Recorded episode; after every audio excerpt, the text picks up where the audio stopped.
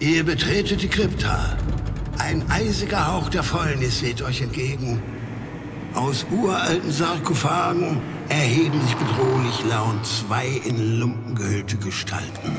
Würfelt Initiative und stellt euch den Gruftschrecken.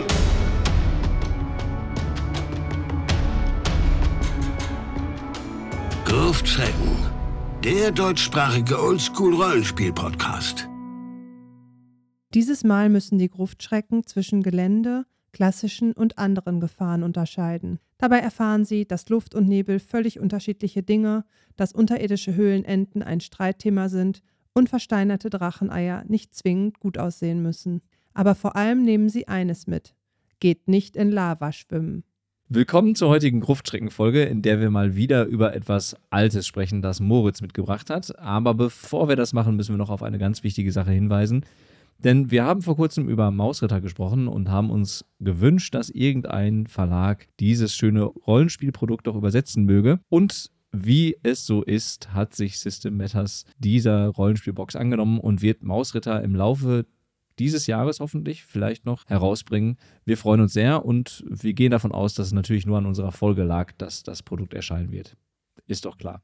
Du hast da sowieso eine ganz gute Quote, gell? Die Principia Apocrypha ist ja sogar doppelt auf Deutsch rausgekommen, die du vorgeschlagen hattest. Jetzt muss ich doch irgendwie die deutschen Verlage auf die Sachen von 2006, 7, 8 heiß machen, damit ich da ein bisschen nachhole. Ich bin da einfach am Puls der Zeit. ja, ich fürchte fast. Gut, dass ich da so ein bisschen hinterher hoppeln darf. Das ist lieb von dir. Ich habe mir für heute Dungeon Hazards gewünscht. Ein Band über Gefahren, über die Leute in Dungeons stolpern könnten. Ich kann so ein bisschen kurz was dazu sagen, denn schon allein auf dem Cover kann man viele Dinge ablesen. Und zwar gehört das zu einer Reihe. Damals, so zu Beginn der OSR, war einfach es wichtig, Reihen zu machen. Also hier diese heißt First Edition Fantasy und das haben wir hier mit dem Supplement Number One zu tun. Ich glaube, es folgte noch ein Supplement 2 und dann war auch Schluss, aber das soll uns nicht stören. Sehr lange Reihe. richtig, richtig. Der Schriftzug First Edition Fantasy ist mit dem klassischen D&D Classic ein bisschen verschnörkelten Schriftzug, aber wie wir alle wissen, First Edition bezieht sich in den USA immer auf AD&D 1 sodass man durch diese Titelgebung noch nicht mal irgendwie kompatibel zu Osric drauf tackern muss oder so. Da wissen sofort alle alten Säcke und Säckinnen Bescheid. Es ist was für AD und D1. Wobei wir hier relativ wenig Spielwertsachen drin haben, deswegen ist das halb so wild. Das gute Stück stammt von Matt Finch und Philip Reed. Philip Reed war der, der diesen kleinen Verlag Ronin Arts damals gestartet hatte. Ich weiß auch nicht, ob die mehr als fünf Sachen rausgebracht haben, aber die waren alle relativ cool. Und Matt Finch hatten wir ja schon ein paar Mal die Rede von. Der hat hier auch ein paar Dinge zu beigetragen. Die Illus sind von sechs, fünf Leuten die mir alle sonst nicht schrecklich viel sagen und von denen ich sonst jetzt spontan nichts im Kopf hätte, aber sie sollen natürlich genannt sein. Es sind Mark Brooks, David Hamilton, Rick Hershey, Jonathan Hoffman und Charles Slucker. Ein ganz großer Name vor allem. ähm, und was witzig ist, ich hatte es nicht mehr ganz im Kopf, aber das Lektorat und irgendwie nette Anmerkungen habe ich dann noch dazu beigetragen. War, war, mir gar nicht so bewusst, bis ich das dann hinten bei dem Mini-Impressum gefunden habe. Aber das stimmt. Damals habe ich mit dem Philip Reed ein paar kleinere Sachen zusammen gemacht. Das war eigentlich ganz witzig. Und ich finde, dafür, dass das halt erste Phase der ganzen Bewegung war, ist das hier schon ein sehr rundes professionelles Teil, aber da kommen wir sicher gleich drauf. Was könnte sich hinter Gefahren im Dungeon verbergen? Ja, was soll ich sagen? Gefahren im Dungeon. Und es gibt 29 Geländegefahren, 50 klassische Gefahren und vier andere Gefahren, wobei ich keine Ahnung habe, wenn ich mir die so angucke, was die vier anderen Gefahren von den 50 klassischen Gefahren unterscheidet. Das ist ein Rätsel, was nur Matt und Philip Reed jemals klären können. Zum Aussehen des Ganzen. Das Ding hat das klassisch oldschoolig zweispaltige Layout ohne Schnickschnack, Zierränder und Killefit. Es gibt 16 Illus, was schon relativ viel ist. Mir persönlich gefällt sogar die Illu auf der Rückseite besser als das Cover, weil die so ein bisschen moderner ist, bisschen fotorealistischer und es ist einfach präziser gezeichnet. Die Vorderseite versucht tatsächlich so ein bisschen sehr oldschoolig zu sein und ich weiß nicht, ob die das nur will oder ob sie auch gelingt. Du sahst das ein bisschen anders, oder? Ich finde sie zumindest ganz solide. Also sie ist ja sehr in Rot gehalten, in vielen Rottönen. Ich finde sie recht catchy und auf jeden Fall sorgt sie dafür, dass man irgendwie interessiert ist an diesem Bild. Klar, ist jetzt nicht vielleicht die beste Illustration, die ich bisher schon mal gesehen habe auf einem OSR-Produkt, aber sie sieht zumindest solide aus und würde bei mir zumindest das Interesse wecken, da mal reinzuschauen. Mhm. Ja, im Inneren, wie gesagt, 16 Teile, wovon zwei nochmal so ein bisschen von außen und so recycelt sind. Auch in durchwachsener Qualität, aber ich mag eine sehr gerne, wenn ihr irgendwann euch das mal aus Versehen zulegen wollen würdet. Auf Seite 18 sind so zwei Silhouetten, die eine Steigung erklimmen und von einem fiesen Nebel scheinbar verfolgt werden. Sowas gefällt mir ganz gut. Ja, wir können vielleicht auch noch mal eben kurz einschieben. Das Ding ist auch noch zu haben. Das gibt es bei Lulu sowohl als PDF-Version als auch als gedruckte Version, wenn ich mich richtig erinnere. Hm, ich meine, das gäbe das Print on Demand, genau, ja. In der Besprechung machen wir es euch heute einfach. Wir haben uns beide jeweils fünf Geländegefahren, fünf klassische Gefahren und eine der vier anderen Gefahren geschnappt und werden die runterballern. Und ihr kriegt dadurch, glaube ich, einen ganz guten Querschnitt durch den Band. Natürlich haben wir uns schon die stärksten Sachen so rausgesucht, aber das sind schon echt viele gute Ideen, die darüber hinausgehen. In dem Raum befinden sich zwei Goblins. Auf jeden Fall. Und ich muss dazu sagen, dass du dir natürlich die allerbeste Gefahr dieses ganzen Produktes direkt ausgesucht hast, die ich auch sofort ausgesucht hätte. Aber du warst schneller als ich. Deswegen beginne ich nicht mit dieser fantastischen Begegnung, die wir gleich von Moritz hören werden, sondern ich beginne mit den harmonischen Kristallen. Bei diesen handelt es sich um schöne, aber fragile Kristalle, die man in unterirdischen Gebieten, wie zum Beispiel im Unterreich und damit in der Nähe von Dunkelelfen finden kann. Diese Kristalle reagieren sehr empfindlich auf Geräusche und Rufe, laute Schritte oder Kampfeslärm lassen sie zerspringen und dann verursachen sie ein wie sechs Schaden durch die herumfliegenden Kristallsplitter. Das klingt erstmal gar nicht so spektakulär und ich dachte mir auch erst, hm, eher eine durchwachsene Gefahr. Andererseits kann ich mir ganz gut vorstellen, wenn man jetzt so eine ganze Kaverne voll dieser Kristalle sich vorstellt, in der dann die Charaktere den leisesten Kampf ihrer Spielgeschichte kämpfen müssen um irgendwie nicht kristallnadelgespickt zu vergehen, stelle ich mir das doch wieder ganz cool vor. Was mir so ein bisschen dabei fehlt, ist, also hier wird einfach gesagt, die Spielleitung muss entscheiden, wann diese Kristalle reagieren. Also wann ist der Lautstärkepegel so hoch, dass die Kristalle zerspringen. Da hätte ich mir irgendwie vielleicht eine klarere Regel für gewünscht, damit man damit ein bisschen besser umgehen kann am Spieltisch. Aber an sich finde ich das für so ein Terrain ganz interessant. Absolut. Und das ist mir öfters mal aufgefallen, ne? dass man coole Ideen hatte und die eigentlich dann, gerade wenn man es für AD&D 1 Osbrick First Edition zur Verfügung stellt, dann sollte das eigentlich präzise formuliert sein.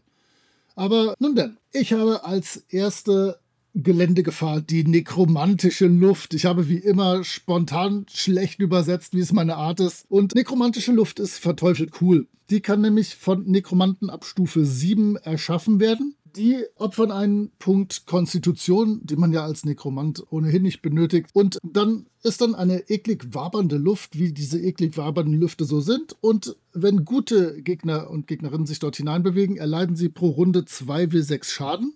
Und Untote erhalten sogar einen plus 2 Bonus auf Angriffswurf und Trefferwurf. Also nee, Angriffswurf und Schadenswurf natürlich. Finde ich ziemlich cool so, um das mit seinen untoten Armeen voranzuschicken. Was auch cool ist, die haben daran gedacht, man kann das auch vertreiben als Klerikerin. Also das ist sogar regeltechnisch komplett erfasst. Gefällt mir gut. Die nekromantische Luft ist schon mal ein guter Start. Es wird bei mir noch besser und es wird auch noch ein paar schwächere Dinge geben. Ich verrate schon. Aber das Beste kommt gleich. Ich freue mich schon. ja, ich finde vor allem bei dieser nekromantischen Luft auch krass, dass sie einfach zwei bis sechs Schaden allen gut gesinnten Charakteren verpasst und man sich noch nicht mehr dagegen wehren kann. Also es ist schon echt übel, wenn man da reingerät. Ja, selber schuld, wenn du mit guten Charakteren spielst. Stimmt. Ist ja auch klassisch, neutral zu spielen. Ich wollte gerade sagen, man wählt das Neutrale, um kein Risiko einzugehen. Genau, da gehst du den meisten Problemen aus dem Weg.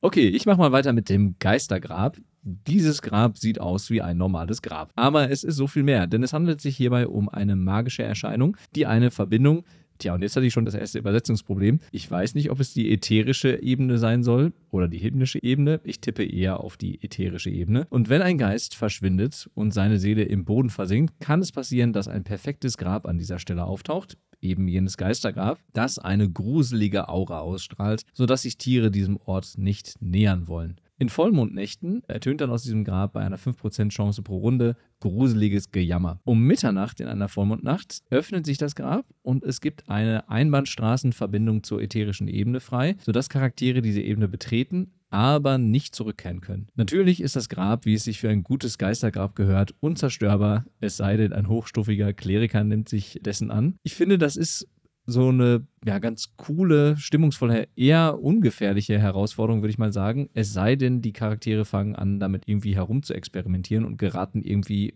aus Versehen oder gewollt auf eine andere Ebene. Dann könnte es durchaus interessant werden. Ansonsten jammert es halt vor sich hin. Das Geistergrab. Gut. Ich habe die zerfallene Treppe. Nein, Scherz. Die kommen natürlich auch vor, aber jetzt müssen natürlich endlich die Höhlenenten endlich. kommen, auf die äh, mein werter Kollege schon seit Monaten wartet. Und ich glaube, ich sage da einfach nur zwei Sätze zu und dann kann er, weil er so verliebt ist, da vielleicht noch ein bisschen coole Dinge ergänzen.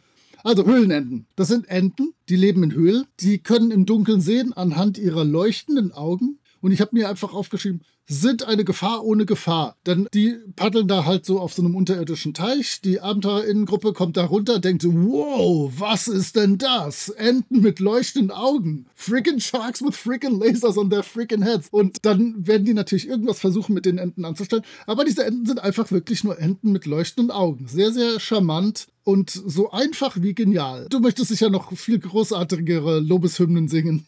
Ja, ich hatte ja schon geschrieben, ich finde sie dämlich und fantastisch gleichzeitig, weil sie einfach überhaupt nichts können. Außer, und das ist so schön beschrieben, sie haben halt glitzernde Augen und schwimmen glücklich über diese unterirdischen Seen. Das stelle ich mir fantastisch vor. Aber gleichzeitig, was mir gut daran gefällt, ist, dass beschrieben wird, wie man sie denn einführen soll. Also man soll so eine Gruselstimmung erschaffen. Plötzlich brennen die Fackeln nicht mehr so hell. Die Spielleitung würfelt immer wieder auf wandelnde Monster. Das heißt, es wird so ein bisschen, ja, so eine Sensibilität auch geschaffen bei den SpielerInnen, um dann festzustellen, dass es einfach nur harmlose Enten sind, die vor allen Dingen als Futter für Zwerge dienen. Ja. Mir gefällt das richtig gut. Es ist so ein völlig sinnloser Zeitfresser für die Gruppe. Ja, das wird sicher auch in irgendeiner Form Rollenspiel fördern. Definitiv. Muss ja.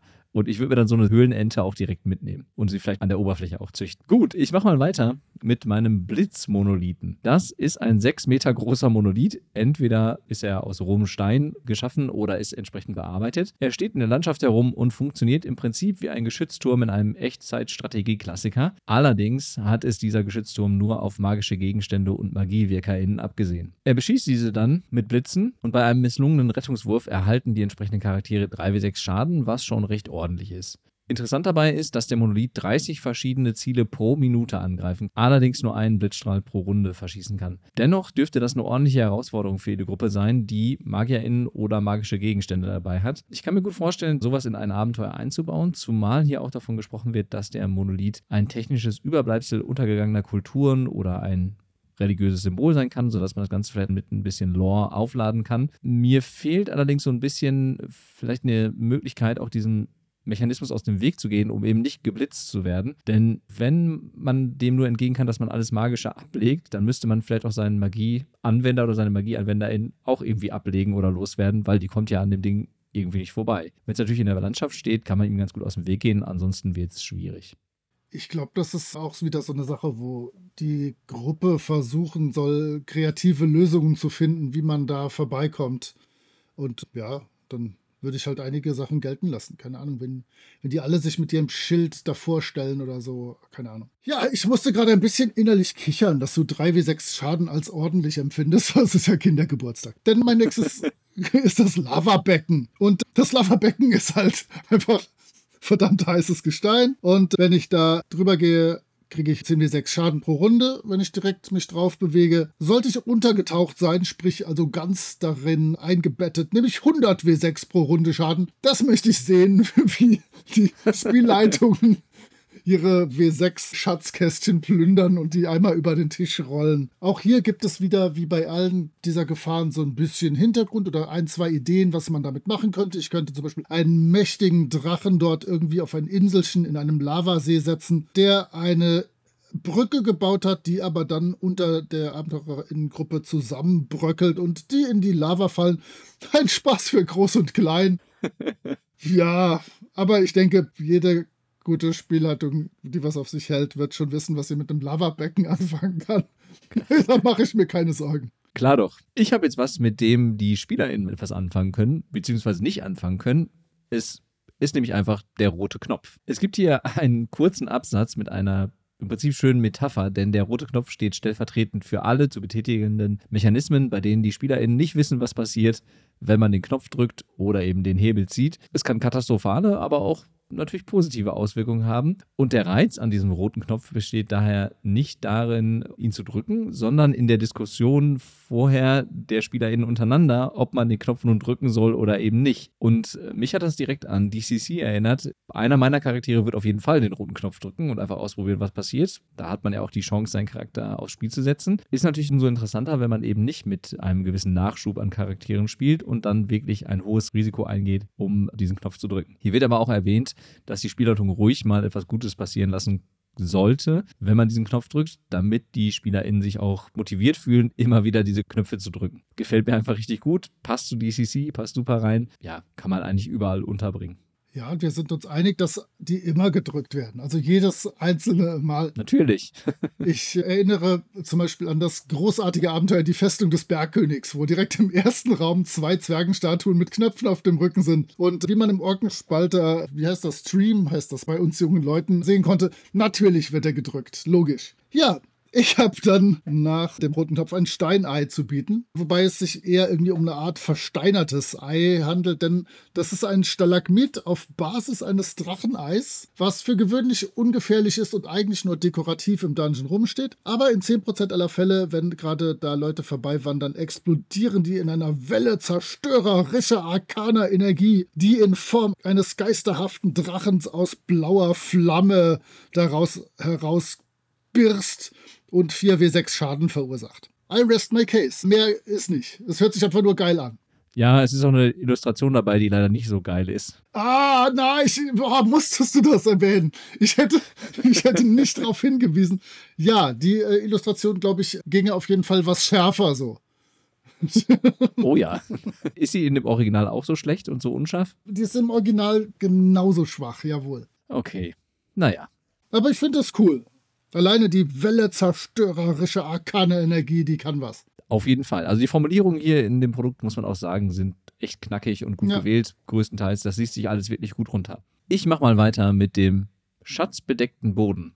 Das klingt auch erstmal nicht so spektakulär. Ich finde das aber allerdings durchaus interessant. Im Prinzip ist das hier eine Beschreibung eines schwer begehbaren Geländes oder eher die Beschreibung eines schwer begehbaren Geländes als eine wirkliche Bedrohung für die Charaktere. Denn Wer durch die Berge an Schätzen in einem Drachenhort laufen möchte, wird schnell feststellen, dass das nicht so einfach ist, wie man denkt. Die Bewegungsrate wird nämlich um 50% reduziert und gegebenenfalls ist sogar eine Geschicklichkeitsprobe erforderlich, um überhaupt stehen bleiben zu können. Dieses Terrain dürfte vor allem für Gruppen interessant sein, die sich entweder in den Drachenhort schleichen oder versuchen, aus diesem zu entkommen. Und schön ist ja auch der Hinweis, dass Drachenhorte auch leer sein können, aber dass Gruppen wohl kaum den Kampf mit einem verarmten Drachen suchen würden. Ich habe mir das ausgesucht, weil es mir einfach gefällt, bei Kämpfen das Gelände mitzudenken und den Kampf damit ein bisschen spannender zu gestalten. Ich kann mir halt gut vorstellen, wenn man sich dann mit so einem Drachen anlegt oder irgendwie versucht zu fliehen, dass dann dieses Gelände eine Rolle spielen kann und die Charaktere merken, dass es eben nicht so leicht ist, über diesen schatzbedeckten Boden zu entfliehen.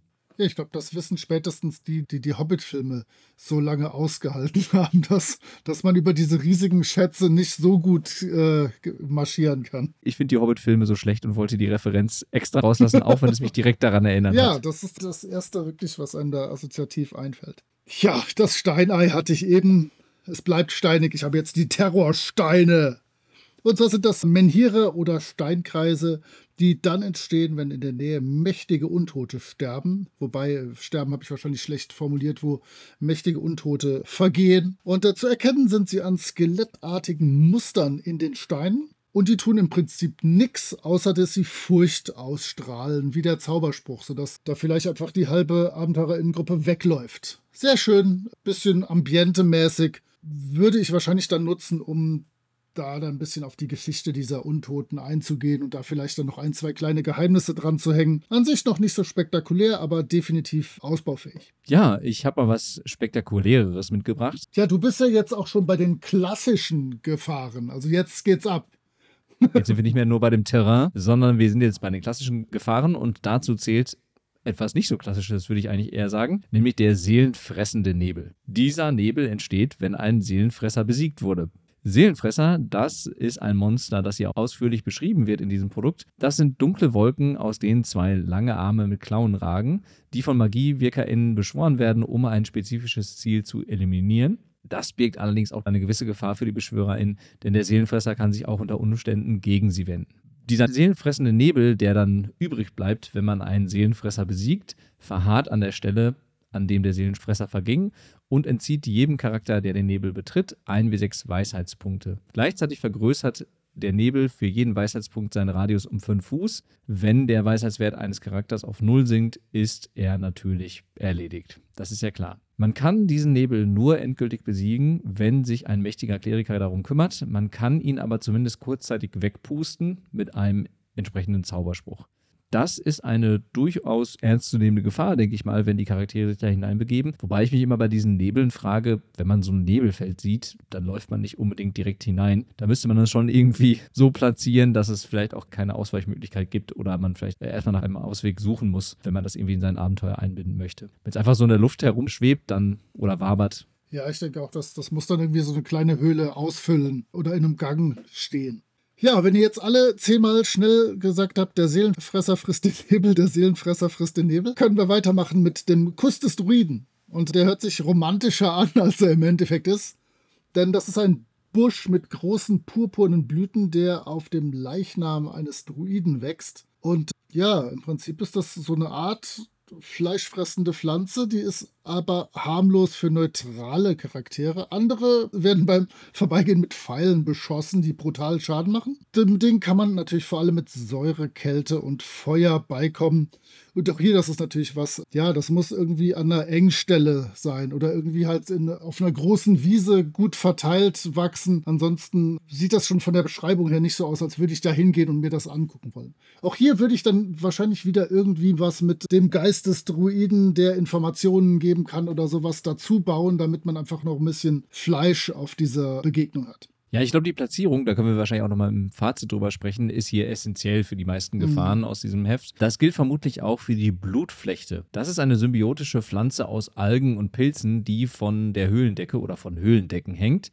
Sie ist fest und schleimig und erinnert an frisches Blut. Wer auch immer in die Nähe dieser Blutflechte kommt, wird mit roten Pilzstückchen besprüht was ich mir schon ziemlich eklig vorstelle, die natürlich an frisches Blut erinnern und auch noch einen unsäglichen Juckreiz verursachen, der das jeweilige Opfer der Attacke sich kratzen und in eine zufällige Richtung davonlaufen lässt. Ja, das ist wieder so eine Gefahr, die man, glaube ich, wirklich gut platzieren muss. Das heißt, da müsste man wirklich so einen Durchgang wählen, bei dem dann die Charaktere sich vorsichtig an dieser Gefahr vorbei bewegen müssen. Und hier muss es natürlich auch klar sein, dass man vorher irgendwie die Gefahr auch deutlich macht und klar macht, dass man hier Gefahr läuft, irgendwie angegriffen zu werden. Da macht es auch, glaube ich, Sinn. Mhm. Ich habe jetzt in Folge zwei unterschiedliche Nebel zu bieten.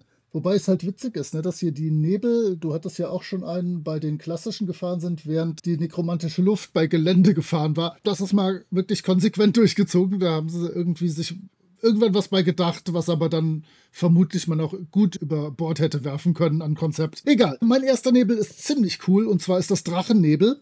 Der ist hochentflammbar. Wenn er explodiert, macht er ordentlich Schaden. Er wird von Feuer angezogen. Das heißt, wenn ich da mit meiner Fackel lang spaziere, dann merke ich, wie dieser Nebel mich bedrängt und immer näher kommt. Und das ist definitiv erstmal unerfreulich.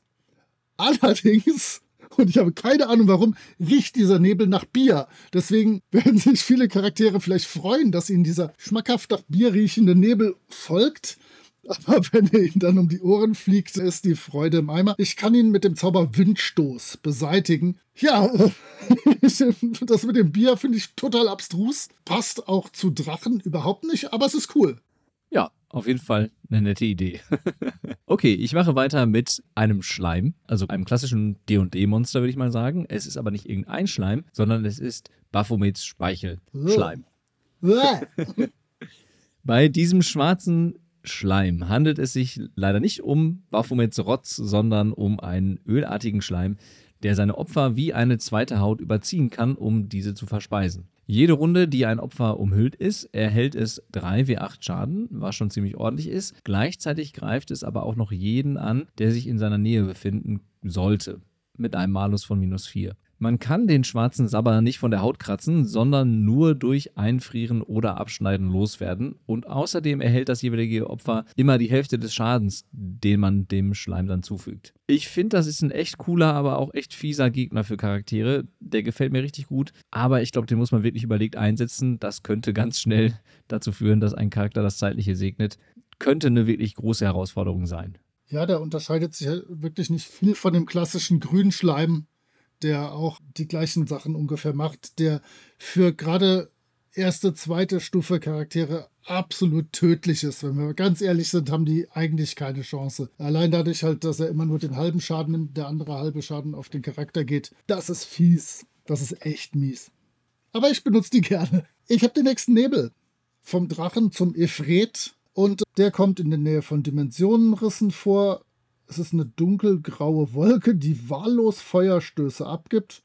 Macht sportliche 8w6 Punkte Schaden, kann mit einem Rettungswurf gegen Odemwaffen halbiert werden. Ja, hat noch einen Mini-Flavortext, aber mir doch egal. Es ist einfach irgendein Nebel und ich würde da auch dann wieder mein Hauptaugenmerk auf den Dimensionsriss setzen und gucken, ob der im Abenteuer vielleicht eine Rolle spielt. Und so das so sein sollte, könnte ich da irgendwie mal ein paar kleinere Wölkchen Ifritnebel strategisch günstig platzieren und schauen, wie die Gruppe sich da schlägt, was die mit dem Nebel macht, wie die versucht damit umzugehen, ob die einfach durchlaufen, ob die den umgehen, ob die auf dem Boden kriechen, mir völlig egal. Ich will einfach nur sehen, dass da Kreativität fließt.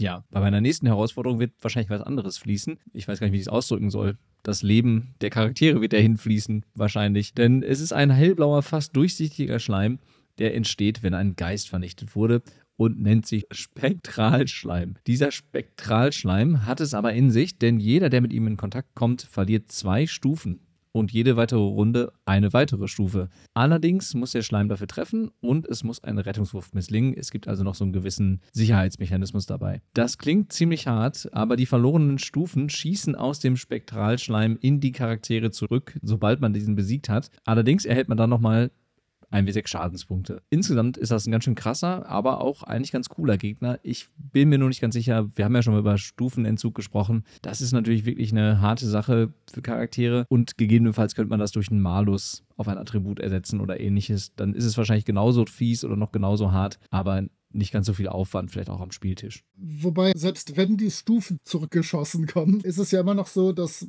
dann für gewöhnlich bei Stufenverlusten du die Erfahrungspunkte kriegst, die genau ausreichen, um die Stufe zu bekommen, sodass immer noch unendlich viele Erfahrungspunkte verloren gegangen sein ja, können. Das stimmt. Also es ist immer ein mieser Mechanismus und ihr müsst gut wissen, wenn ihr den verwenden wollt, wie sehr ihr nach der Spielrunde verprügelt werden möchtet oder nicht. Also das ist wirklich eine Sache, die ich auch nicht leichtfertig benutze, aber ab und zu kann man das ruhig mal bringen. Ich habe als nächstes den Jägerschimmel. Der wird von Hitze angezogen alle, die sich in seiner Nähe aufhalten, erleiden Kälteschaden, denn er ist unglaublich kalt.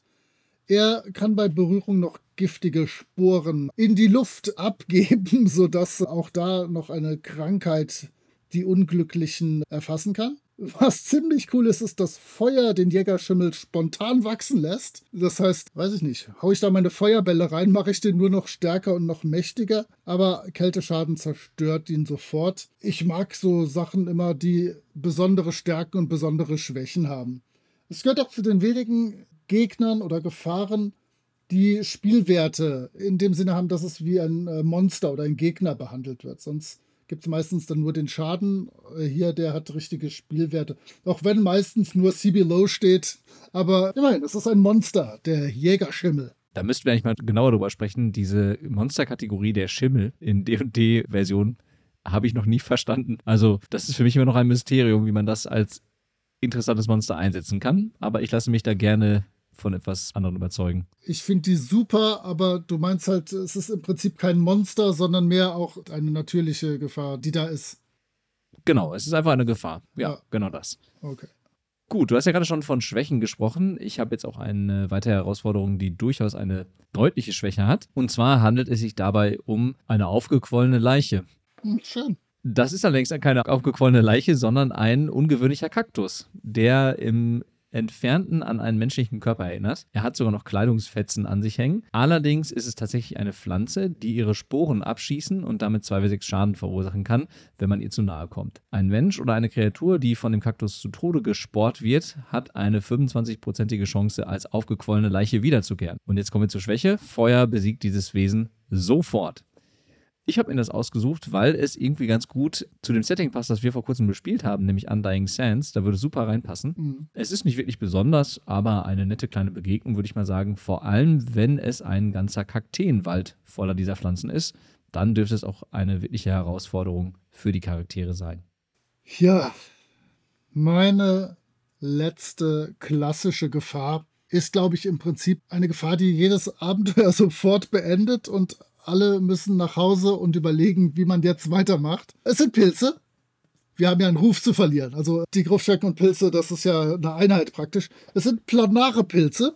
Der Name deutet schon darauf hin. Es sind kleine silberne Pilze, die zu Tausenden an einer Stelle wachsen. Nähere ich mich dieser Pilzansammlung, diesem Flecken mit Pilzen, so besteht eine Chance von 15 Prozent, dass ich auf eine zufällige Ebene transportiert werde. Das kann jetzt völlig egal, welche Ebene sein, welches auch immer sein soll. Da, glaube ich, würde ich dann vorher, wenn das die Pilze in meinem Abenteuer gäbe, eine Tabelle machen, wo ich dann wenigstens drauf würfeln würde und irgendwie so zehn Optionen hätte. Wenn ihr mittendrin steht in diesen Tausenden von kleinen silbernen Pilzen, wird die Chance nochmal auf 25% hochgeballert. Ja, und ihr könnt euch das vorstellen. Wir haben jetzt sechs AbenteurerInnen. Davon verschwinden zwei irgendwie. Dann machst du puff und dann sind die weg. Ja, dann spielen wir doch mal gerade das Abenteuer schnell weiter. Ist nicht. Dann müssen wir uns irgendwie neu sortieren und gucken, wie wir damit umgehen. Dann müssen wahrscheinlich die zwei irgendwie Einzelabenteuer spielen, um wieder die normale Welt zu erreichen, die normale Ebene. Ganz ehrlich, das ist völliger Bullshit und da hätte ich in meinem Spiel überhaupt keine Lust drauf. Aber wenn ich Bock drauf habe, mich und meine Gruppe zu sabotieren, sind die Plananpilze Weltklasse. Insgesamt hätte es vier Arten von Pilzen gegeben. Ich habe euch mal die unpraktischste davon vorgestellt, damit ihr wisst, was euch hier erwartet. Ja, dann kann man sich die restlichen Pilze ja noch anschauen. Es muss sich ja noch lohnen, das Produkt auch noch irgendwie zu erwerben. genau. Okay, kommen wir zu den anderen Herausforderungen. Ja, jetzt wird es völlig anders. Es wird völlig anders.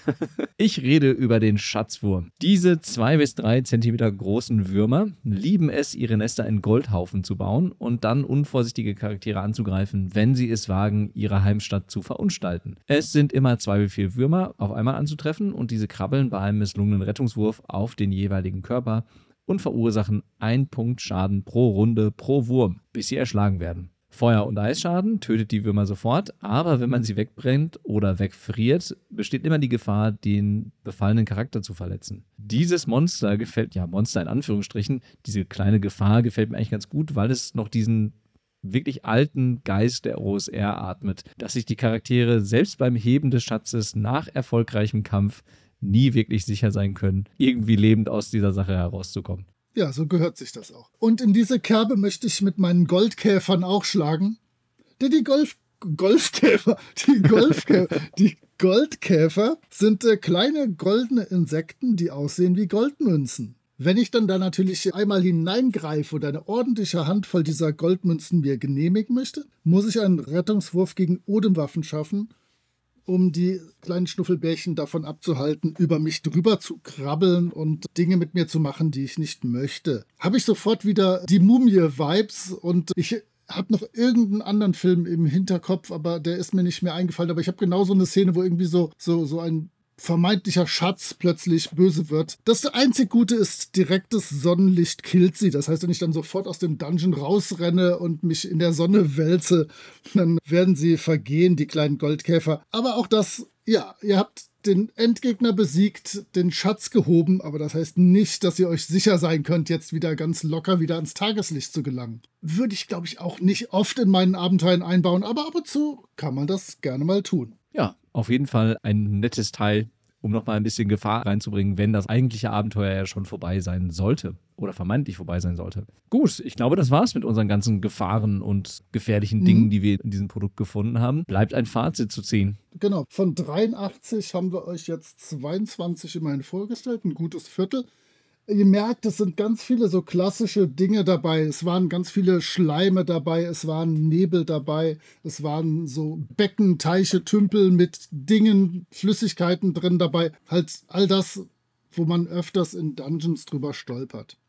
Ja, hast du irgendwie eine spontane Meinung dazu? Ich habe dich ja da wieder zu was sehr, wirklich sehr oldschooligem gezwungen. Ja, also eine spontane Meinung. Ich habe auch eine gut überlegte Meinung Oh, dazu. sowas habe ich nie. Meine Meinungen sind immer spontan, egal wie lange ich mich damit beschäftigt habe. Nein. Manches ergibt sich dann ja auch erst so im Gesprächsfluss, aber ich finde das Ding eigentlich ganz cool. Ich finde, das ist für den Preis, für das man es bekommen kann, für das, was es dann bietet, echt vollgepacktes Produkt, durch das man ganz viele Ideen bekommt, wie man sein Spiel so ein bisschen anreichern kann durch ein paar Dinge. Und ich finde gerade diese Idee, das Terrain so zu nutzen und das irgendwie mit in Kämpfe einzubinden, das macht man viel zu selten und das könnte durchaus dazu beitragen, dass Kämpfe etwas spannender werden. Und ich muss es einmal ganz deutlich sagen, alleine wegen der Höhlenenden lohnt sich dieses Ding. Ja, Alles andere interessiert ja eigentlich nicht da drin, sondern eigentlich geht es nur um Höhlenenden. ich muss aber gerade noch, bevor ich was sage, von dir wissen, ob dich das zufälligerweise an ein etwas moderneres Produkt erinnert, so als Prototyp dessen. Nicht wirklich. Okay. Ich stehe auf dem Schlauch. Nee, denn äh, ich hatte die ganze Zeit ganz schwere Dungeon Alphabet Vibes. Im Prinzip Ah, hätte ich okay, jetzt ja, nur zu jedem Teil, was da drin ist, irgendwie noch eine Zeichnung, eine schicke machen müssen, das alphabetisch sortieren. Vielleicht dann noch ein paar schicke Zufallstabellen. Aber im Prinzip ist das das gleiche in grün. Ich meine auch, das erste Dungeon Alphabet wäre auch so ungefähr um diese Zeit rum erschienen und kam ja dann erst eine Iteration später zu Goodman Games und wurde dann so richtig, richtig, richtig großartig illustriert. Aber ich hatte da wirklich so Dungeon Alphabet Vibes und dachte, ja, das hätte man mit ein bisschen Überarbeitung wirklich zu einem echt tollen Ding machen können. Die guten Illus behalten, noch ein paar andere gute dazu machen, das ein bisschen straffer sortieren, vielleicht noch ein bisschen straffer formulieren an manchen Stellen. Ja, aber ich finde, das ist so eine Art Prototyp des Dungeon Alphabet und das hat mir auch jetzt im Nachhinein noch mal ganz gut gefallen. Und ich war wirklich überrascht. Ich weiß auch nicht mehr, was ich dazu beigetragen habe, außer vielleicht ein paar Rechtschreibfehler oder sowas rauszumachen. Vielleicht hatte ich sogar auch irgendeine Idee. Vielleicht sind ja sogar die Enden von mir. Nein, also da würde ich mich, glaube ich, wahrscheinlich dran erinnern. Aber ich weiß es echt nicht mehr. Ich war wirklich überrascht, als ich meinen Namen gefunden habe. Aber ein schönes Ding. Also könnt ihr euch durchaus auch im Jahr 2022 noch zulegen. Gerade wenn ihr selber ab und zu mal Abenteuer schreibt, ist das definitiv was, wo man Dinge klauen kann oder zumindest verändert klauen kann. Also würde ich auf jeden Fall euch raten wollen. Wollte ich gerade sagen, man muss immer ein bisschen mit einem kritischen Auge drauf gucken, glaube ich, auf die einzelnen Dinge und immer gucken, ob das wirklich auch zu den jeweiligen Spielrunden passt. Und wenn ihr das Gefühl habt, das passt gut rein, dann kann man es so übernehmen oder man muss es gegebenenfalls noch ein bisschen anpassen. Wir haben ja schon gerade gesagt, ein paar mehr Regelerklärungen an der einen oder anderen Stelle oder ein bisschen mehr Präzision hätten sicherlich geholfen, das noch ein bisschen genauer zu machen und vielleicht ein bisschen besser anwendbar. Gut, dann sind wir ja schon am Ende unserer Folge. Wir müssen natürlich immer gucken, dass wir unsere Community fest einbinden in unsere Folgen. Deswegen muss ich die ganz wichtige Frage stellen. Es fehlt eine essentielle Info zu den Höhlenenten, nämlich welches Geräusch machen diese Dinger eigentlich? Das kann kein normales Quaken von Enten sein. Da muss mehr drin sein. Und ich weiß, einige unserer HörerInnen zeichnen auch ganz passabel. Von denen würde ich mir glatt mal eine Höhlenente ansehen. Christian, ich blicke in deine Richtung. Oh, das wäre sehr schön. So eine Höhlenente würde mir gefallen, denn hier ist leider keine Illustration drin.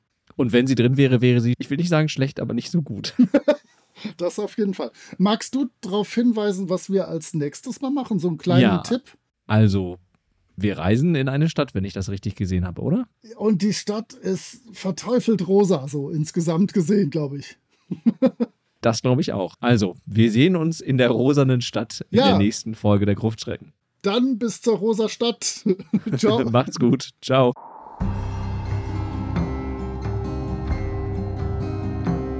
Ihr findet die Gruftschrecken unter anchor.fm slash Gruftschrecken, unter twitter.com slash Gruftschrecken und über alle gängigen Podcatcher.